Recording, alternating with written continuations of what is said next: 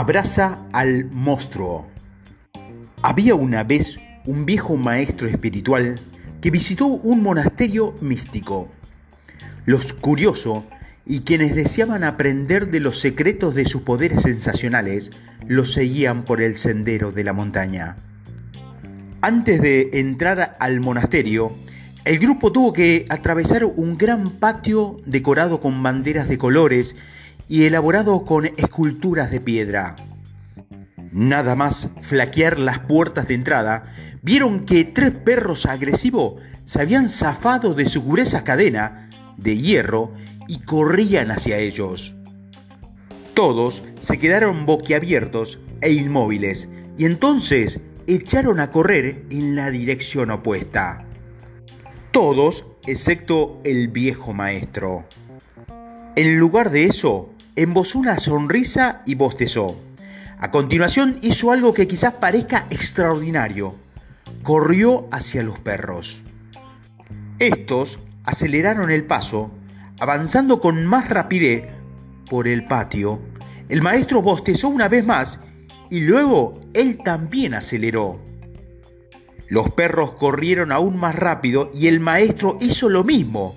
Ahora cantaban mientras corría y alzó un puño y un gesto que parecía testimonio de su fe inquebrantable en la victoria.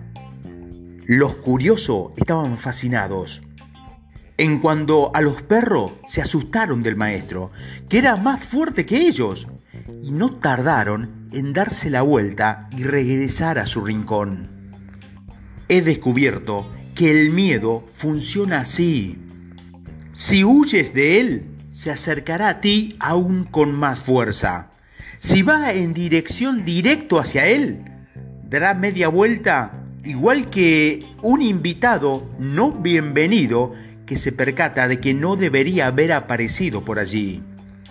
Con sumo respeto por tu elevado heroísmo, te animo a que abrace a tus monstruos lo más a menudo posible.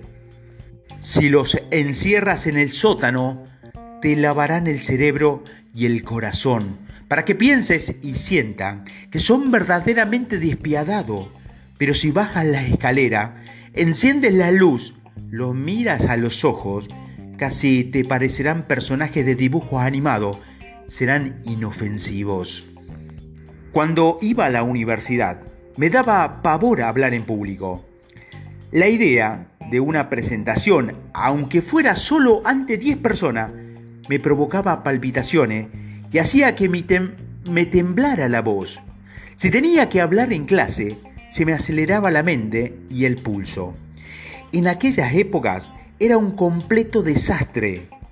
Pero entonces me di cuenta de que cualquier logro importante es, en esencia, un triunfo sobre el miedo. Abrigaba grandes sueños y ambiciones y me negaba que se viera dominado por mis inseguridades. Quería construir una vida mejor para mí y llevar a tanta gente como fuera posible conmigo. Así pues, tomé la decisión de no seguir comportándome como una víctima. En un momento había tomado una decisión que cambiaría mi vida. Fui a la biblioteca y me llevé unos cuantos libros sobre cómo superar el miedo a hablar en público. Todavía recuerdo que pasé muchas semanas en mi habitación leyendo esos libros línea por línea encerrado. No salía con mis amigos, no veía televisión, no jugaba ni perdía el tiempo, solo estudiaba estrategias para mejorar, para mejorar mi confianza ante el público y mostrar seguridad al hacer una presentación delante de la gente. Después me inscribí en un curso de oratoria pública eh, en Dali Carnie. Cada lunes por la noche pronunciaba el breve discurso en una sala de reuniones alborotada de un tranquilo hotel. Aunque está fresco en mi memoria, sé que parece obvio, pero ocurrió, ocurrió perdón, lo siguiente. Cuando más charlas daba, más fácil era. Cuando más corría hacia los perros, más huían de mí.